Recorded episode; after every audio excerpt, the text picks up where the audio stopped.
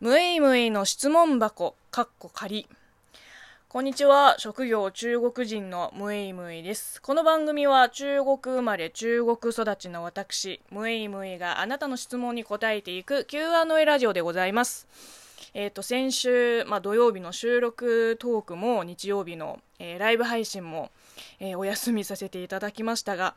まあ、おかげさまでゆっくりといい週末が過ごせました。まあ、やっぱりね土日は休まないとこう月曜日のテンションは上がらないよね。いや本当土日と日曜日まあどっちも仕事の予定が書いてないのもいつぶりなんだろうね。下手したら2ヶ月2ヶ月ぶりとかになるかもしれないですね。まあちょっと頑張りすぎた感は多少否めないんですけれど。あのー、まあ、これマジでねプリンセスメーカーだったらもうとっくに病気になって倒れてたわ。なんかあったんだよ。休息是为了走更長遠的路っていう、まあ、休息はもっと前へ進むためっていうなんかプリンセスメーカーの公式攻略文に書いてました。でちなみに私は1から5まで全部プレイ済み、うんまあ、つまり疲れとあのストレスのこのステータスをリセットするために、えー、先週の週末を有意義に過ごすことができました。えー、まあ、というわけで今週も張り切りすぎずゆっくり頑張っていきたいと思います。うんまあ、休息はもっと前へ進むために、まあ、すっごいいい言葉ですよね、えー、ではお便りを紹介しましょう、えー、こちら先週から募集しているテーマ日本人が、えー、しがちなことあなたが思う日本人ならではの行動などを投稿してもらうコーナー宛てに、え送ってくれたテーマメールです、えラジオネームけん玉さん。コーヒー微糖と美味しい棒もどうもありがとうございます。えー、日本人がしがちな行動やはり湯船に浸かることかな。中国の真冬はセントラルヒーリングだからシャワーだけでも納得できます。でも在日中国人の方々は日本の寒い住宅でも、えー、シャワーだけで我慢できるのかな。特に冷え性だったらシャワーは逆に寒すぎて読む。シャワーは逆に寒すぎて夜眠られないと思います。ムイムイさんは冷え性とおっしゃってましたが冬は湯船浸かりますか？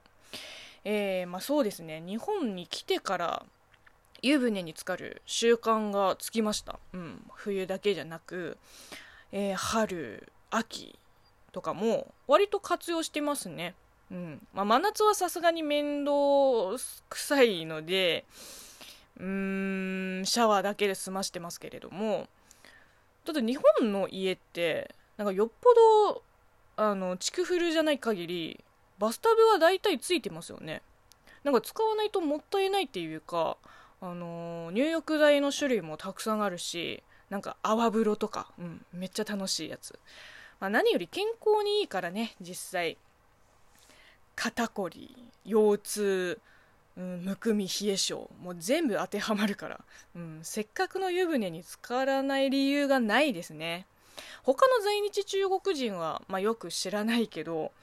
シャワーだけかもしれないし、まあ、定期的に湯船に浸かるかもしれない。もう人によりけりですね。ただね2つだけ言わせてください、うん、まず1個目。あの真冬にセントラルヒーリングがあるのは、まあ、中国の、まあ、北部地域。北の方だけです。上海とか私の地元あの浙江省は南の方なんでセントラルヒーリングが備えた建物自体が、まあ、ほとんどないですね。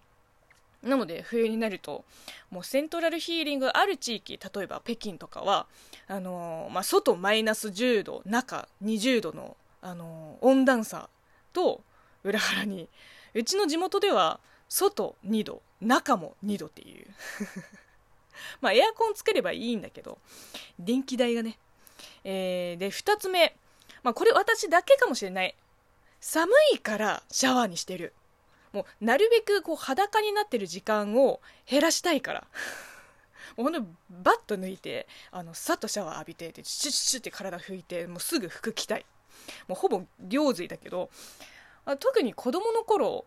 あのー、なんか服脱いだだけでももう今にも死にそうなぐらい寒がるんだよね。でもやっぱりお風呂イコールシャワーのこの固定観念が根付いちゃってますね。中国人の、まあ、脳裏に。ね湯船に浸かれば温まるのに。そもそもバスタブがないお家が多いからね、えー、日本人がしがちな行動湯船に浸かること。これは同感ですね。だって銭湯も温泉もすごい数ですもんね。なんだろうねこの日本人のお風呂好きはもう確かに海外の人特に中国の人と比べると特徴ですね。うん。えー、というわけで、えー、今日はこの辺にしましょう、えー、この番組では引き続きリスナーの皆さんから普通おたやご質問感想メールお悩み相談など募集しています、え何でもいいのでぜひお便りを送ってみてください、えではまた次回の配信でお会いしましょう。バイバイ。